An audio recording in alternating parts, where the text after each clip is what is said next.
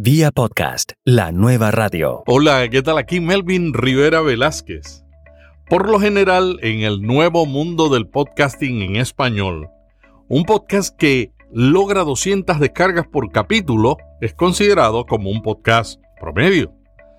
Sin embargo, hay podcasts con una comunidad muy fiel que logran récords sorprendentes. Tienen 20.000 descargas cada fin de semana, cada primer fin de semana de episodio, se publican un viernes.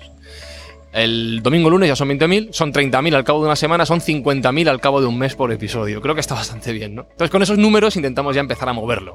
Queremos mover el tema de publicidad dentro del propio contenido. Todavía no lo hemos conseguido, pues porque no tenemos estructura aún para hacerlo, pero estamos empezando a moverlo. Pero ya llevamos dos salidas a museos, con lo cual estamos eh, consiguiendo abrir una puerta para convertir a la escóbula en un evento itinerante que ayude también a sostenerlo económicamente. La escóbula de la brújula de Spain Media Radio se describe como un podcast sobre historia y lugares mágicos. Es una mezcla de conocimiento y entretenimiento. Cada capítulo es un viaje por la historia de España, Europa y el mundo. Es uno de los podcasts más populares en español. ¿Cuál es su secreto? Dialogamos con el locutor y podcaster Francisco Isusquiza, que desde hace un poco tiempo está como productor de la escóbula de la brújula. También en la sección Nuevo Nivel conversamos con Araceli Rivera, directora de contenidos en Univisión Radio, sobre lo que pronosticamos para el podcasting en español en 2018. Vía podcast. Vía podcast. Vía podcast es la nueva radio. Nuevo nivel. Tips para hacer crecer tu podcast. Araceli, bienvenida a Vía Podcast a la sección Nuevo Nivel. Muchas gracias, feliz de estar aquí con ustedes y Melvin este, en este día, en este episodio, eh, cubriendo un tema que creo que va a ser de interés para todos los productores de audio, los momentos más significativos, eh, los eventos más significativos en el 2017 y qué se espera para el nuevo año. Yo creo que el futuro es más importante, pero bueno, empecemos con el 2017. ¿Cuáles fueron los eventos, en tu opinión, que impactaron más a la industria?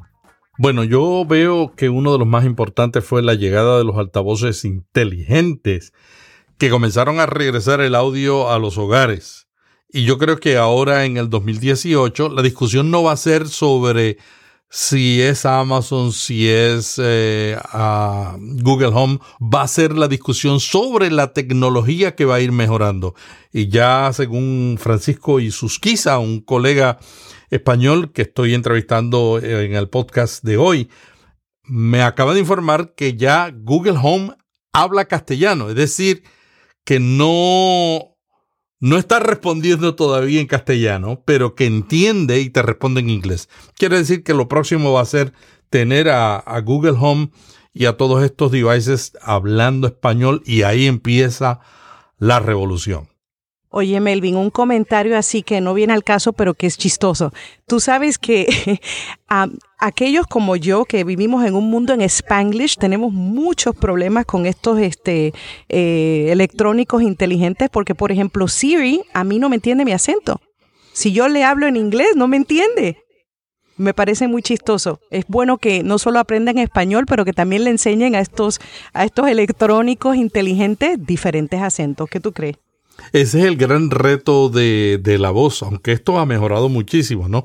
Porque el acento de cada país nos diferencia. Todo el mundo dice, no, yo no canto. Todos los latinoamericanos tenemos un cántico y tener un acento neutral no, no existe.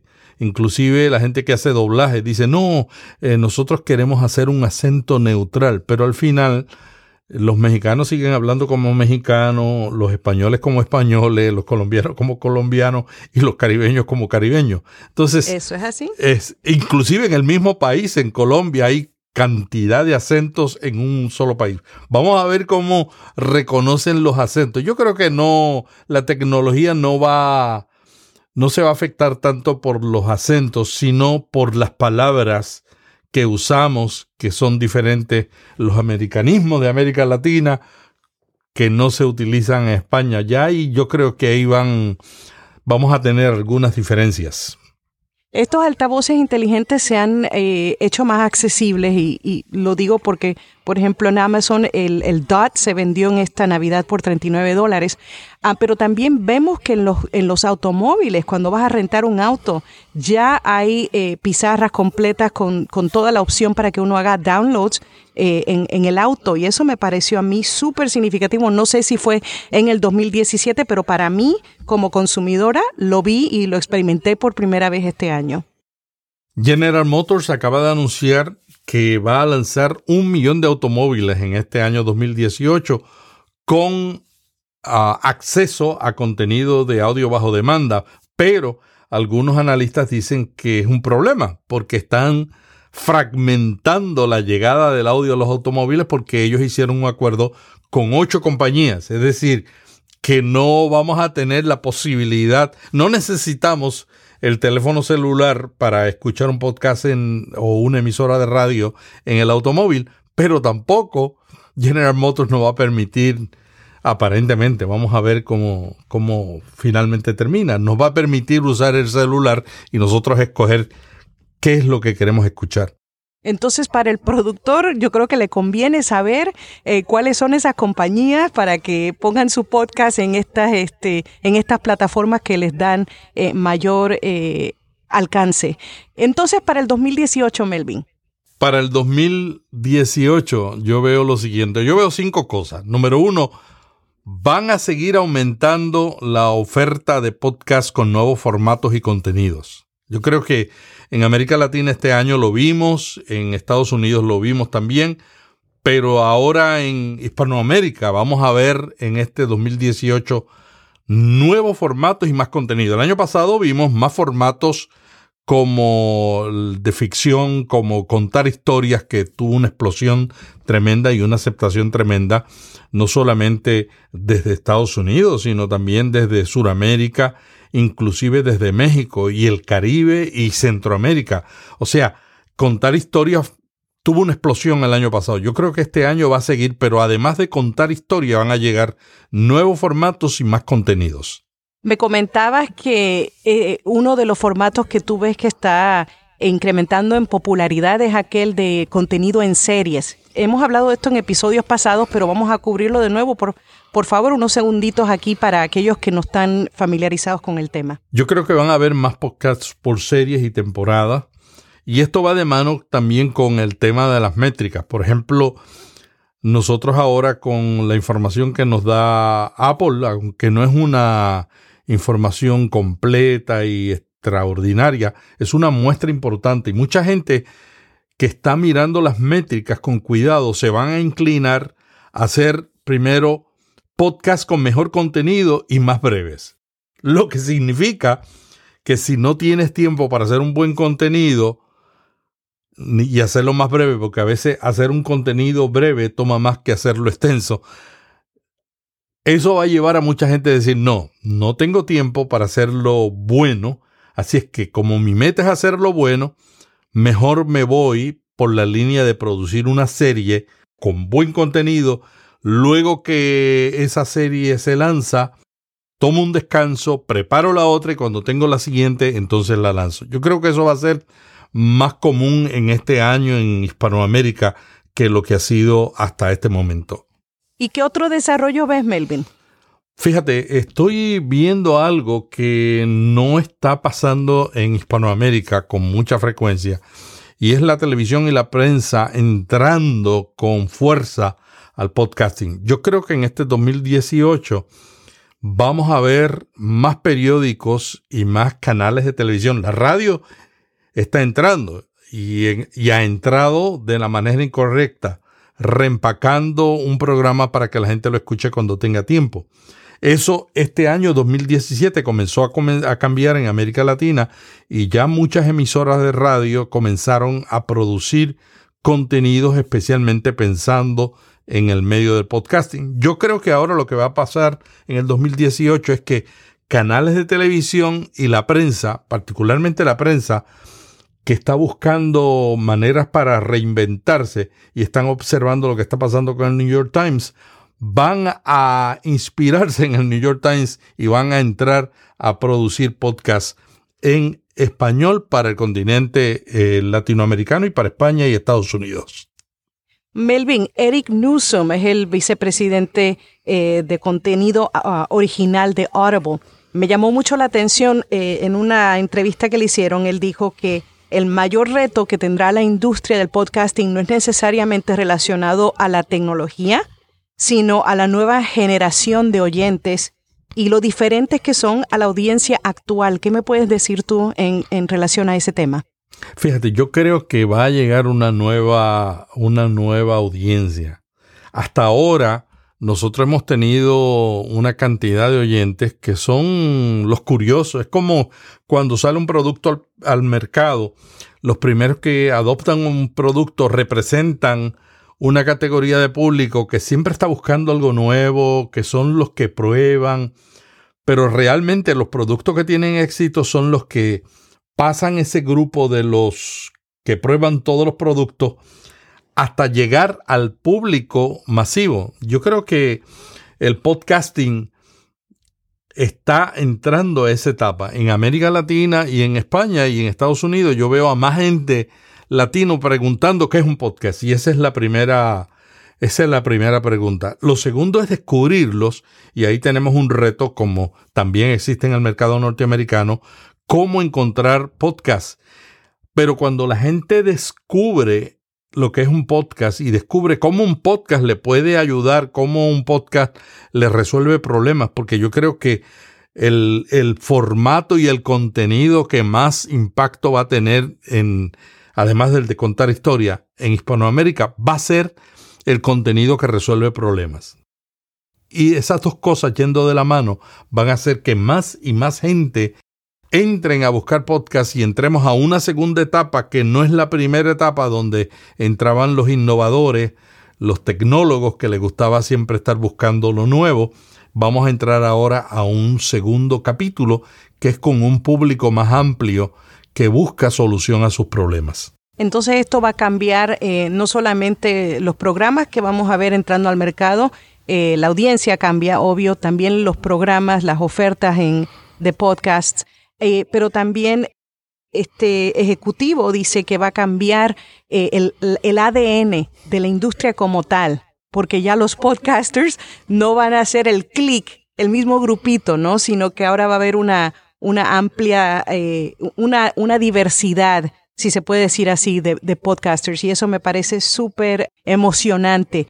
Si voy a empezar un podcast hoy con lo que acabamos de discutir, ¿qué, qué me, qué me aconsejarías? definir cuál es la audiencia que tú quieres y cuáles son los problemas que tiene. Y buscar cuáles son las soluciones que está eh, tratando de encontrar esa gente. Yo creo que el podcasting se está moviendo mucho a recorrer el camino que, que siguió el blogging.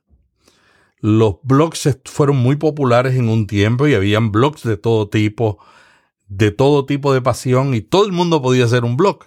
Pero llegó el momento donde los blogs que se quedaron fueron los blogs que respondían a las necesidades de la audiencia, que tenían una frecuencia, que tenían un distintivo y que tenían también una consistencia. Yo creo que si vas a comenzar un podcast en el día de hoy, lo primero es averiguar cuál es el público que tú quieres alcanzar, cuál es la pasión, que es el tema que tú estarías produciendo contenido día y noche sin mirar el reloj y luego buscar qué es lo que ellos están escuchando, o sea, qué contenidos hay disponibles en esa área y luego producir algo que sea único y que responda a las necesidades de esa audiencia. Sabes que ese, ese principio, ese, esa práctica, yo creo que se aplica en tantas cosas, ¿no? Eh, para aquellos que trabajan en ventas eh, aquí en los Estados Unidos o en inglés es como se considera el, value proposition, que es lo que tú ofreces al consumidor que es de valor para él. Y creo que si aplicamos esos principios a la producción de contenido, yo creo que se nos hace más fácil entrar a este espacio nuevo con un poquito más de, confianza en nuestro trabajo y, y, no sintiéndonos quizás tan perdidos. Y hablo de nosotros los que estamos empezando, no de gente como tú, Melvin, que ya son considerados expertos, ¿no? Eh, porque sí, vamos a tener como industria esta responsabilidad de preparar a la nueva generación también de podcasters. Bueno, Melvin, me encantó esta, esta sección de, de nuevo nivel y espero estar con ustedes la próxima semana. Bueno, hasta la semana que viene. Muchísimas gracias. Vía podcast, la nueva radio. La escóbula de la brújula comenzó hace más de cinco años y tiene 11 millones de descargas.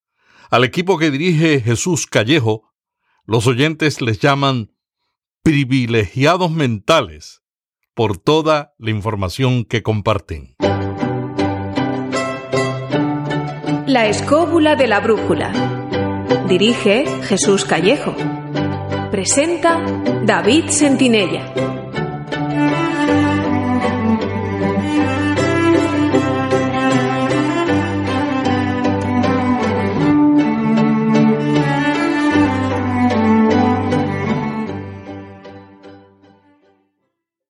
Francisco Isusquiza está en este momento a cargo de la producción de este podcast. Es un grupo de amigos, eh, entre los cuales están varios integrantes de un programa que se emitía aquí en Onda Cero a nivel nacional llamado La Rosa de los Vientos. Hay tres personas de ese equipo que se llaman Jesús Callejo, Carlos Canales y Juan Ignacio Cuesta, que por avatares de la vida salen del programa, pasa un tiempo, tienen el gusanillo de la radio y dicen un día, ¿por qué no nos juntamos y hacemos un programa de radio por gusto, sin mayor pretensión, sobre lo que nos apetece hablar, que es la historia, el misterio, lugares mágicos, a ellos les encanta y de hecho su profesión en muchos de los casos. Entonces ellos tres se juntan con dos personas más, que son David Sentinella, que es el presentador, y Marcos Carrasco, que es un pintor e ilustrador digital. Y empiezan a hacer un programa en una emisora muy pequeñita de Madrid que se llama Radio Vallecas, una emisora comunitaria, donde hay un modelo muy extendido aquí en España, no sé si Iberoamérica también pasa, que tú pagas una cuota de socio y tienes derecho a usar el estudio ya no es que no te paguen, es que pagas tú. Ellos comienzan allí. Al cabo de un tiempo dejan el lugar porque les conviene mejor hacerlo en el taller del pintor donde pinta uno de ellos. Con lo cual ese modelo de podcasting amateur absolutamente por diversión se refleja en este caso, después de dejar Radio Vallecas, comprar unos micrófonos, comprar una mesa y lo empiezan a hacer ahí. Y empiezan a traer gente, mucha gente. Al cabo de, no sé si fueron dos, tres años, llegan a donde yo trabajaba en ese momento, que es una emisora que estaban haciendo que se llama Radio 4G. Allí estuvieron dos años y pico y ahora están en Spain Media Radio, donde yo también colaboro y estoy con ellos como productor, que es eh, la productora de podcast del grupo Spain Media aquí en, Madrid, en España. Recientemente, David Sentinella, en el podcast Brand Stoker, contó cómo crearon el nombre La Escóbula de la Brújula. El origen del nombre del programa parte del juego de palabras de un conocido chiste. Veréis, los miembros del equipo habíamos eh, quedado para comer por el centro de Madrid y así hablar de diferentes asuntos del futuro programa, pues ya sabéis, las secciones, las cabeceras, etc. Y después del buen llantar, nos fuimos a la Fontana de Oro, un mítico local con mucha historia cerca de la Puerta del Sol. No sé si lo conocéis. Antaño fue una fonda, uno de esos cafés de tertulia donde se reunían políticos, escritores y filósofos en la España liberal del siglo XIX y que incluso fue inmortalizado por eh, Benito Pérez Galdós en su primera novela publicada. Pues estábamos allí, eh, tomando una copa tras la comida, y nos pusimos a buscar el nombre para el programa. En el brainstorming, dado que el contenido iba a centrarse en historia, viajes, arte, leyendas, misterios, surgieron decenas de títulos que hacían referencia a todos estos ingredientes. Pero la verdad es que ninguno nos gustaba lo suficiente a todos. Y como suele suceder, ya os lo podéis imaginar, al cabo de un buen rato, por cada nueva idea, por cada propuesta más o menos seria que verbalizábamos, salían cinco o seis comentarios con tintes jocosos. Y así, entre bromas, surgió el chiste al que antes me refería. ¿Qué es una brújula? Pues una viejula montada en una escóbula. Y de ahí, de ese simple juego de palabras esdrújulas, que además tenía doble sentido, porque la brújula no servía tanto para hacer referencia a los viajes y a la historia, como también para la temática más heterodoxa del mundo del misterio, de ahí nació la marca La Escóbula de la Brújula. Por cierto, nombre raíz al que se le han ido uniendo otros términos derivados, como escobuleros, que son nuestros queridos oyentes, o como Escobulandia, nuestra república imperial con pasaporte propio, desde la que tratamos de divertirnos y ser felices ilustrándonos. ¿Cómo un podcast logra 50.000 descargas por capítulo al mes? Ellos tienen un tirón previo de este programa llamado La Rosa de los Vientos, que ya tenía tirón en podcasting.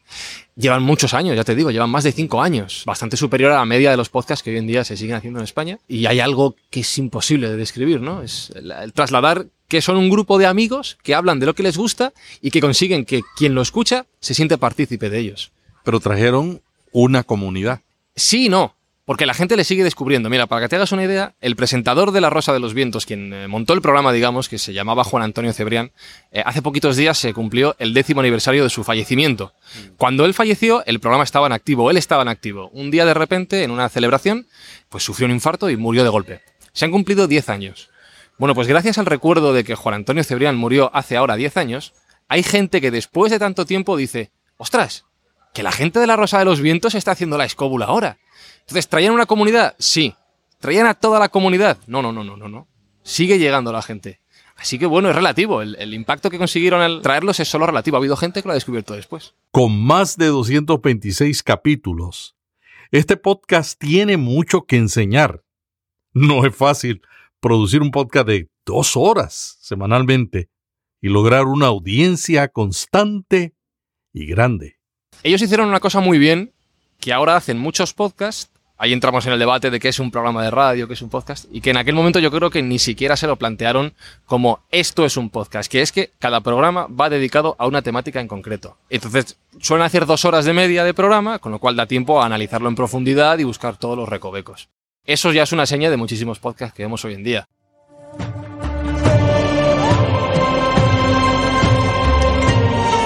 Empezamos nuestro filandón, nuestra tertulia, hablando de uno de los eh, filósofos que, bueno, hoy en día lo conocemos por un síndrome, pero que tiene mucha seriedad y mucha historia detrás. También anécdotas eh, cómicas, eh, y era Diógenes, Diógenes de Sinope, conocido por el filósofo que vivía con los perros, Enrique. Bien, Diógenes es una figura muy curiosa. Y por cierto, los científicos médicos, quien quiera que haya sido que puso el nombre de síndrome de Diógenes a esa eh, costumbre de acumular eh, materiales, basuras, pues que sepa que lo hizo muy mal. Porque Diógenes es justamente la persona que no tiene posesiones y que vive sin nada.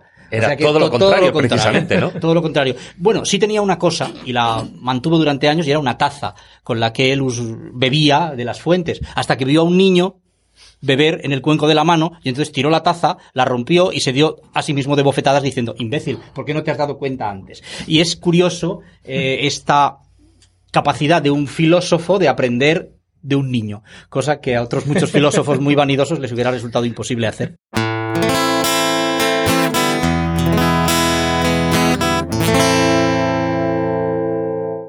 En Estados Unidos, para que un podcast comience a llamar la atención de agencias de publicidad, debe tener entre 5.000 a 20.000 descargas por capítulo. La escóbula de la brújula cualifica. Sin embargo, las agencias de publicidad española no están en esa misma página. ¿Cómo consiguen el financiamiento? Ha habido una inversión inicial de cinco años donde se ha hecho el programa por gusto.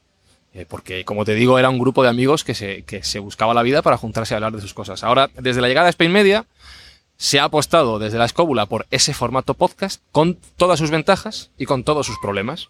Se ha perdido la difusión en FM, que podía ayudar a llegar a nuevas personas, pero se ha apostado, como digo, por vamos a buscarnos la vida sabiendo que estamos en Internet, sabiendo los problemas que hay y sabiendo las oportunidades que tenemos.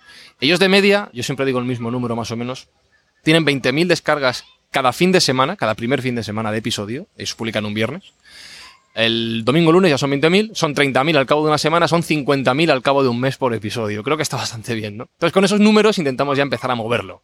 Queremos mover el tema de publicidad dentro del propio contenido. Todavía no lo hemos conseguido, pues porque no tenemos estructura aún para hacerlo, pero estamos empezando a moverlo.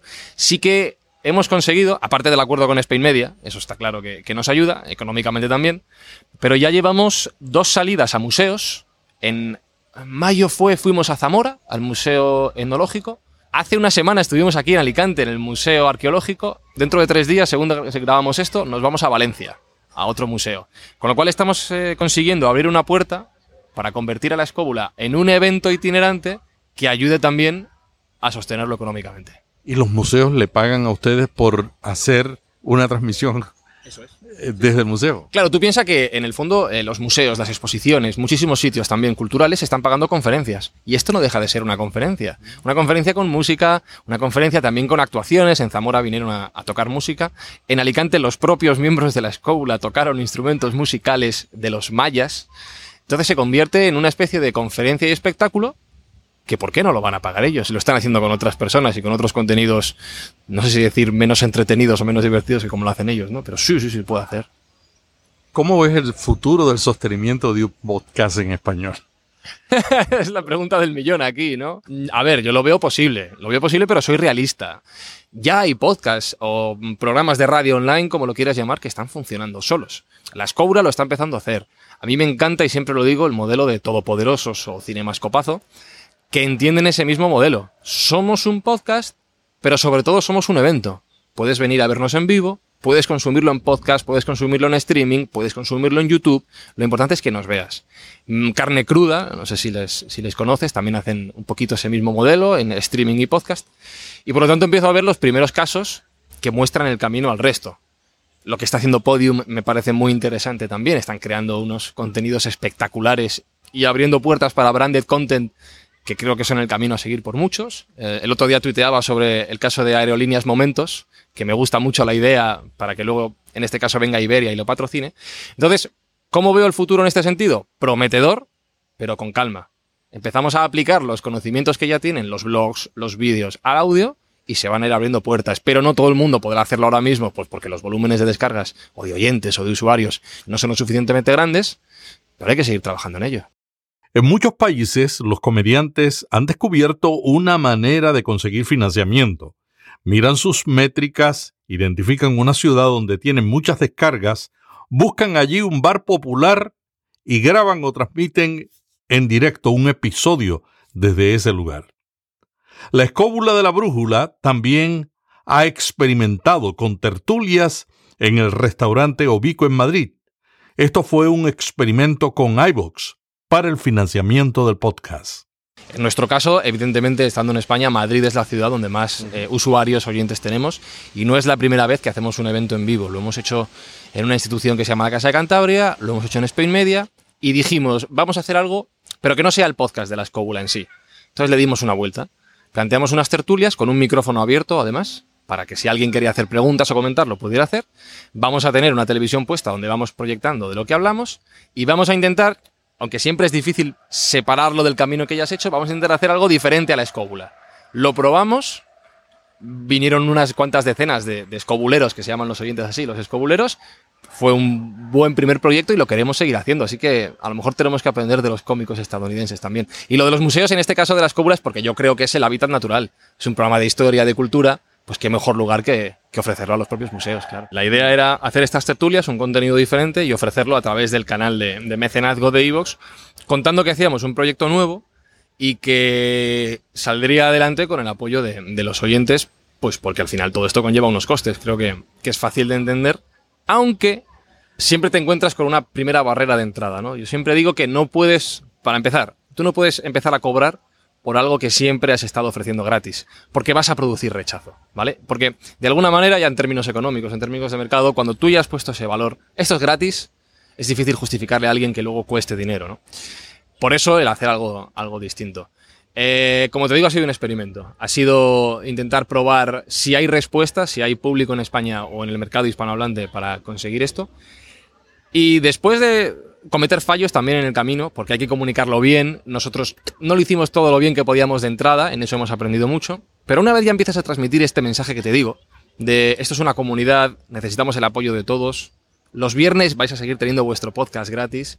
Vamos a ver qué pasa. Las primeras críticas no fueron muy buenas, poquitas también te digo, pero una vez empezamos a cambiar el mensaje y a contarlo mejor, fueron los propios oyentes los que respondieron, oye, aunque aportaran o no, ¿vale? Pero oye, yo entiendo esto. Ellos hacen un trabajo, quieren conseguir un retorno a cambio, y les apoye o no, lo entiendo y me gusta la idea. Creo que el público mm, para nada lo toma mal si lo comunicas bien y creo que los resultados de este primer podcast son prometedores. Ojalá hablemos en las JPO 18 y te diga, oye Melvin, ahora seguimos con esto y nos está yendo muy bien y animo a todo el mundo a que lo consiga. ¿Qué tú le recomendarías a un podcaster que quiere utilizar esa metodología? ¿Cuáles son las cosas clave que debe considerar al tratar de sostener un podcast usando eventos? Usando eventos. Hombre, yo creo que para poder hacer eventos, tú has puesto el ejemplo de los cómicos. Yo pongo el ejemplo de, la escóbula y la carrera que llevan antes. Primero hay que ser muy consciente de dónde estás. O sea, antes de plantearte hacer estos eventos, tienes que haber conseguido crear una comunidad en torno a, a tu podcast.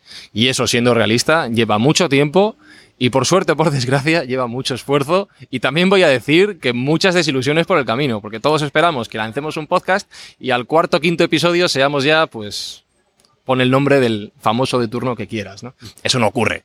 Bueno, a lo mejor alguien tiene la suerte de que pega un pelotazo y, lo logra. Entonces, nada, lo primero, pues mucha paciencia, mucha constancia, seguramente años de trabajo.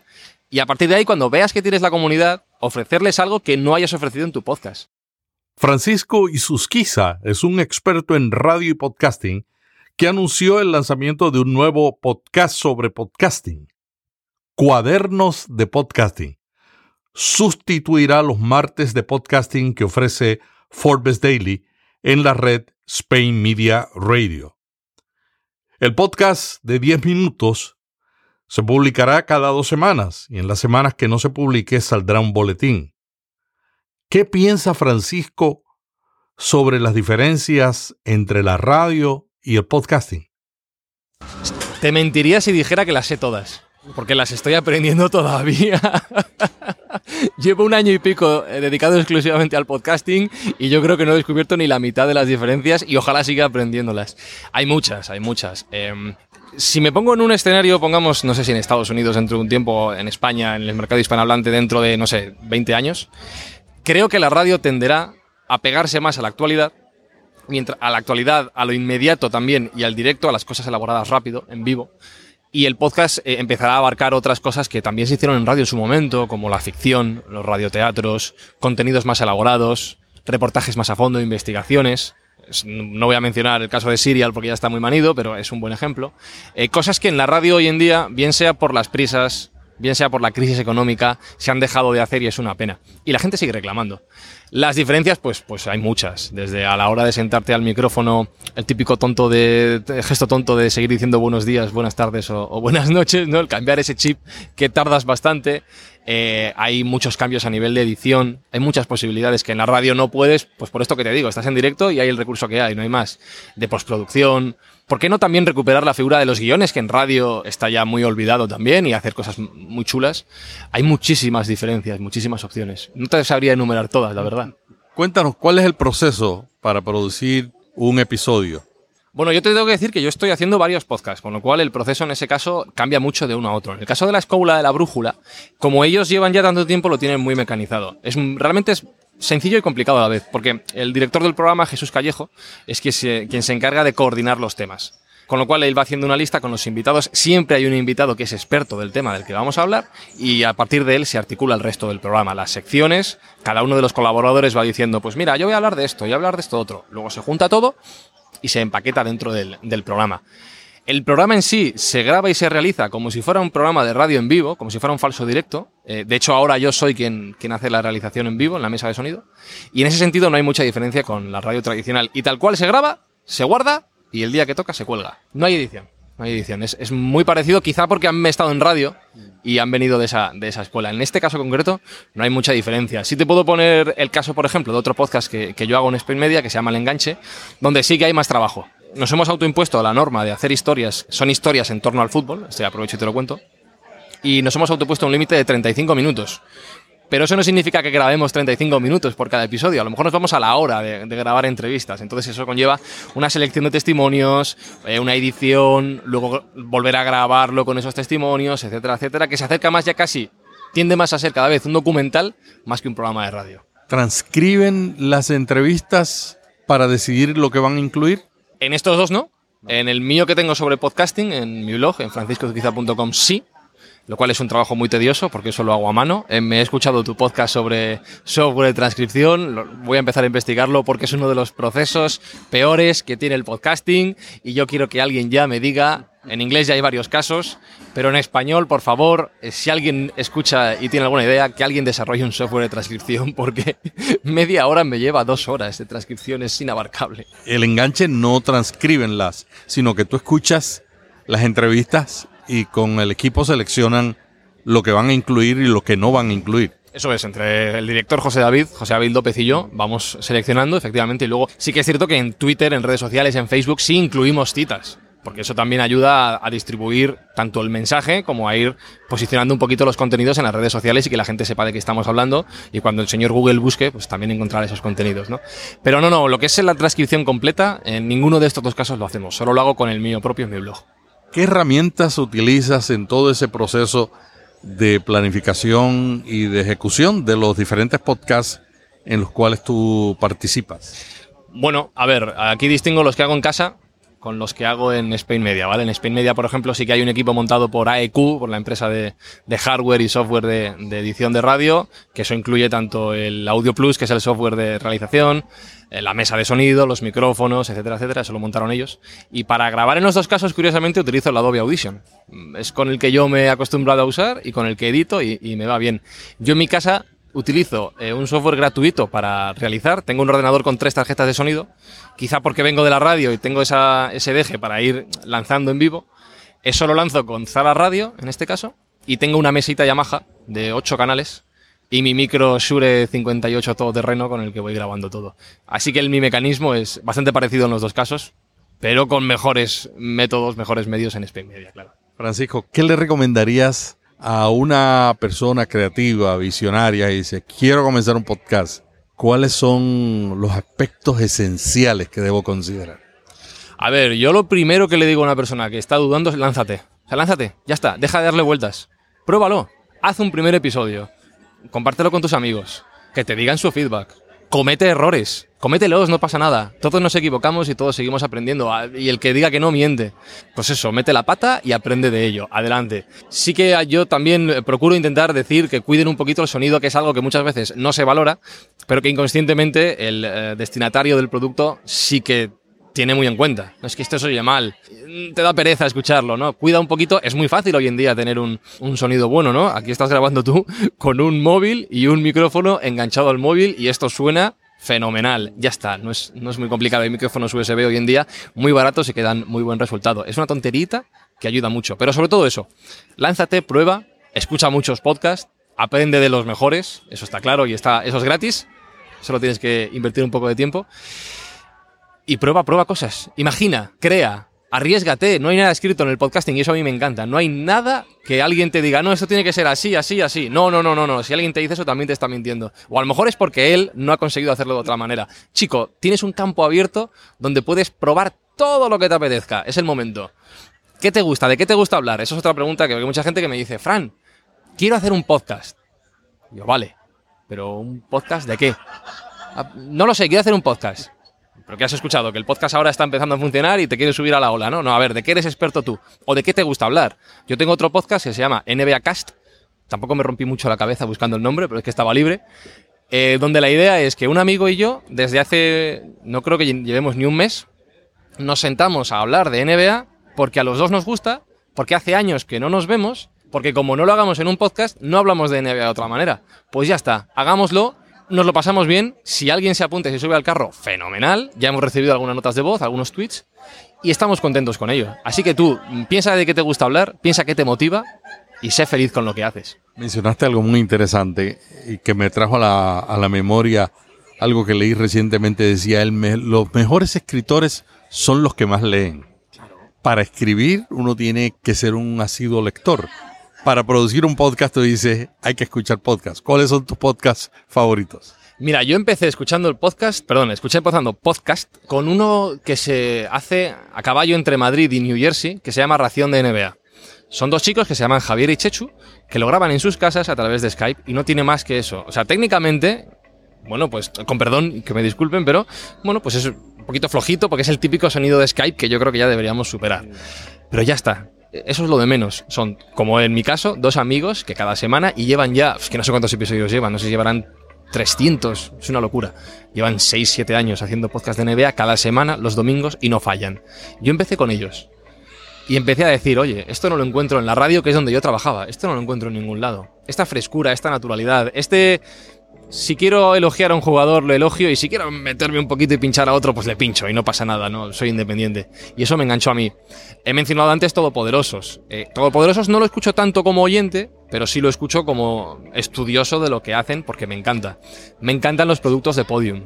La vida peligrosa, El gran apagón, V, por ejemplo, le llamaban padre podcast tanto de ficción como de investigación que tampoco han tenido cabida en la radio, que están súper bien producidos, tienen una calidad de sonido increíble y unos guiones tremendos. ¿Qué más te diría? Nadie sabe nada de la cadena SER, es un programa de radio que escucho mucho en podcast. Y tengo una lista en mi reproductor como de, pues sí, 30 programas ahí esperándome cada día. es como yo, que tiene 30, pero no tengo tiempo para escuchar 30. Claro, y luego aparte escucho muchos de los que hablan de podcasting, que es lo que a mí me gusta, ¿no? Pues Vía Podcast es uno de ellos, claro que sí. ¿Algo más que quieras añadir para terminar? Nada, yo solo digo, sigo, digo lo mismo siempre, sobre todo respecto a la gente que está metida en este mundillo. A mí me encanta lo que hago, me encantaría poder decir dentro de unos meses que vivo del podcasting, eh, es el objetivo que tengo y por eso dejé la radio, yo dejé mi trabajo para dedicarme a esto porque vi una oportunidad. Poco a poco yo lo voy consiguiendo, poquito a poco voy avanzando aquí hay un campo increíble y, precioso para que todos probemos, para que todos juguemos y para que dentro de unos años yo creo que nos volvamos a ver y los que quieran conseguirlo, nos sentemos, nos tomemos una cerveza y digamos, señores, ya estamos en esto. Muchas gracias al locutor y podcaster Francisco Isusquiza, que está en la actualidad trabajando en la producción con el equipo grande y extraordinario de este magnífico podcast, La Escóbula de la Brújula. También quiero agradecer a Rubén Galgo del podcast Brand Stoker por permitirnos usar el audio sobre cómo crearon el nombre La Escóbula de la Brújula. Y no me quiero despedir sin dejarles una invitación para hacerse miembros de la comunidad Solo Podcasting. Es un grupo privado en Facebook donde muchos podcasters van para hacer preguntas y otros para ayudar a los que tienen dudas. Solo Podcasting en Facebook. Hasta la semana que viene. Se despide Melvin Rivera Velázquez. Vía Podcast. Vía Podcast. Vía Podcast es la nueva radio.